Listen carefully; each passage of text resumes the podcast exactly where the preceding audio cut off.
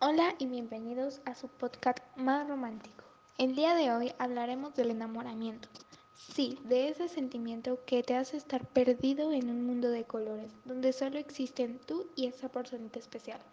Tal vez no sepas realmente qué es ese sentimiento, pero probablemente hayas caído en el efecto del enamoramiento. Así que toma tus audífonos y deja que This Girl Lost in Love te guíe por el mundo del enamoramiento.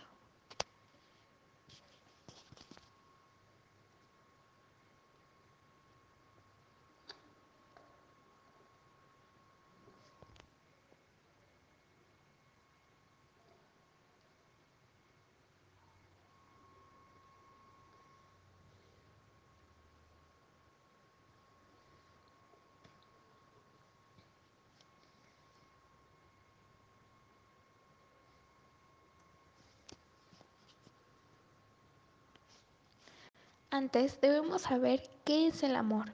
Y según el diccionario de la Asociación Americana de Psicología, el término de amor es una emoción compleja que involucra fuertes sentimientos de afecto y ternura por un objeto de amor, sensaciones placenteras en su presencia y devoción a su bienestar y sensibilidad. Aunque el amor adopta muchas formas, incluida la preocupación por los seres humanos, el amor fraternal y paternal, el amor erótico, y el amor propio, la teoría triangular del amor nos propone tres componentes esenciales, la pasión, la intimidad y el compromiso. ¿Qué es el enamoramiento psicológicamente? Psicológic el concepto de enamoramiento es el estado de una persona dominada por un vivo sentimiento hacia otra, a quien se le considera el mayor bien y con la que se desea estar unida para siempre, y por la que se llegaría a sacrificar su propia vida si fuera necesario. Es importante conocer los términos, ya que muchas personas confunden el amor y el enamoramiento, pero hay muchas diferencias, ya que el enamoramiento es sentir una atracción hacia una persona, mientras el amar es cuando realmente amas todo de ella. Cuando nos enamoramos, creemos tener una conexión especial con esa persona y somos muy abiertos en nuestros sentimientos y pensamientos. El amor demuestra la confianza creada entre ambos. La persona enamorada tiene una visión hacia la persona perfecta, y esto no es para exagerar, ya que nuestro cerebro elimina cualquier imperfección de esa persona cuando pasamos por el proceso de enamoramiento. En el enamoramiento puede ser que solo una persona sienta el amor y que éste no sea recíproco. Y si quieres echarle la culpa a alguien, se debe a la serotonina y a sus bajos niveles de esta.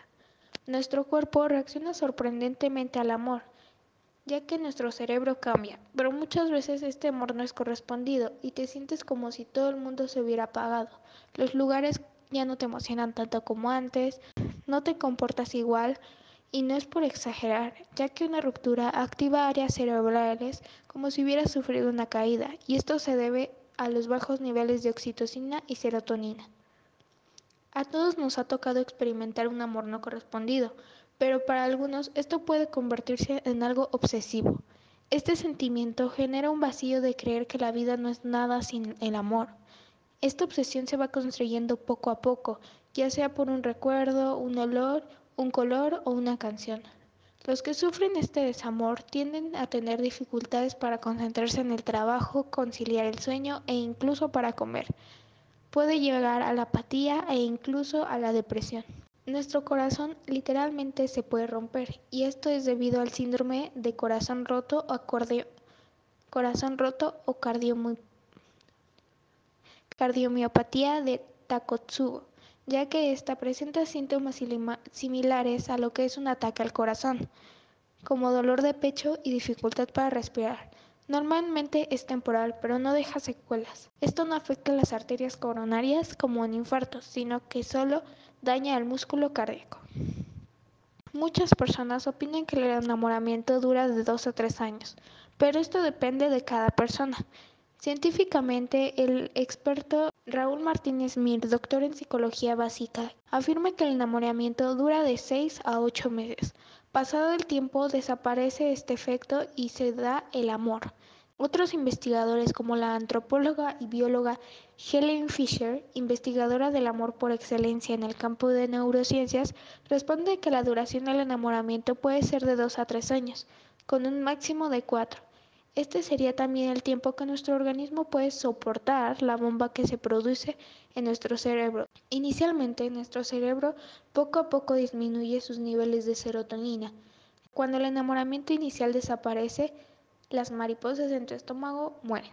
Y todo esto nos hace sentir eufóricos, hiperactivos y sin ganas de comer.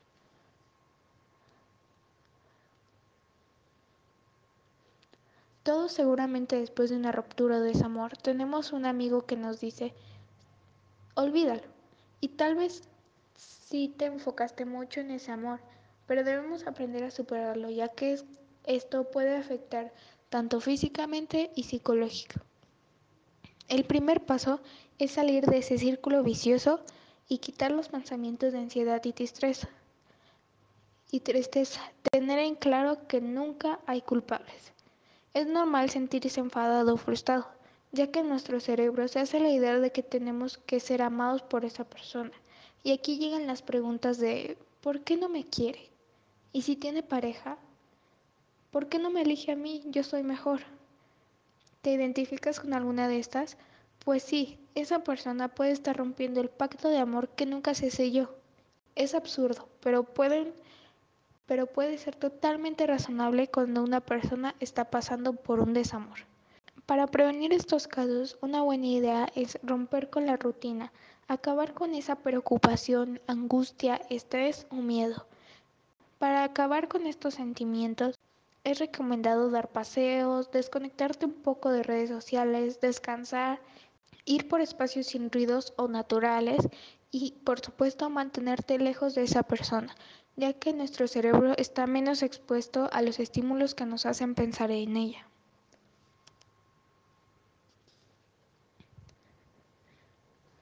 Si quieres realmente superar ese amor, debes mantenerte lejos de esa persona. Esto puede ayudarte a no sentirte culpable.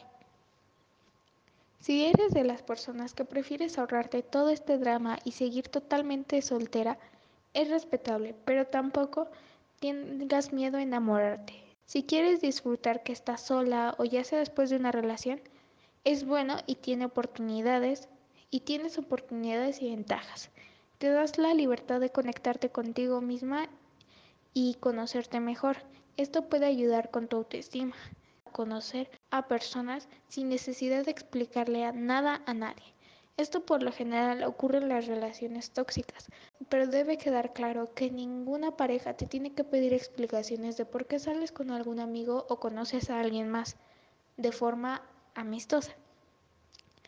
Dedicarle tiempo a luchar por tus objetivos y desarrollar tus habilidades es algo importante. Así puedes crecer ya sea en el trabajo o contigo misma. Puede ser que tú te acostumbres a estar con alguien por mucho tiempo, pero tienes que salir de esa burbuja, adaptarte al cambio y tener en mente que para tu felicidad no necesitas a alguien más. Puedes probar algo nuevo, cambiar algo de tu rutina o tener una nueva versión de ti para tu propia satisfacción. Y bueno, esto fue todo por hoy. Espero que te haya gustado el podcast y en el siguiente hablaremos de las relaciones tóxicas. Tal vez estás en una y no te has dado cuenta. Descúbrelo conmigo. Hasta la próxima.